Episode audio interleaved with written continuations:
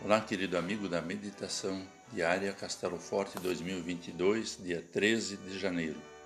Hoje vou ler o texto de Elisandro Reinheimer, com o título Evangelização. Os galileus o receberam, porque viram todas as coisas que Jesus tinha feito em Jerusalém, conforme o Evangelho de João 4, versículo 45. Você já deve ter ouvido a frase: Palavras convencem mas exemplos arrastam. Algo parecido foi experimentado pelos galileus.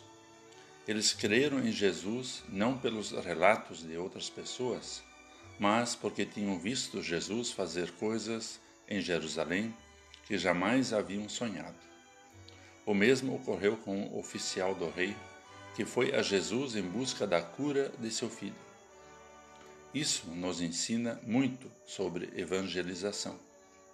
Às vezes, é necessário debater com as pessoas reunindo argumentos bíblicos, psicológicos, antropológicos e outros com a finalidade de fazer cair as barreiras mentais que impedem a fé.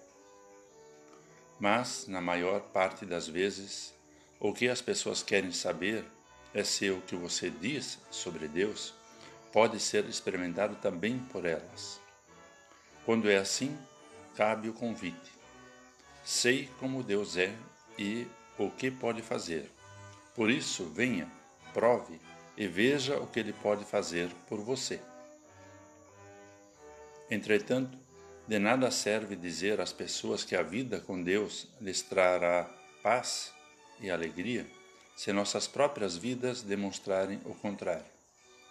Não estamos dizendo que é necessário ter uma vida perfeita. O que se espera das pessoas cristãs é uma vida coerente.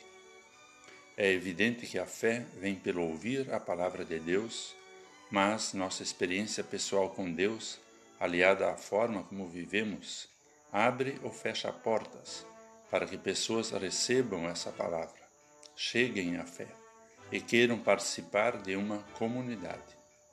Por isso, fale da sua vida com Deus e busque uma vida coerente. Vamos orar.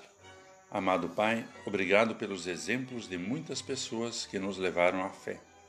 Por isso pedimos que nos concedas, em tua graça, que nossa vida seja coerente com a tua palavra e que assim mais pessoas possam chegar à fé e o mundo possa ser melhor. Amém.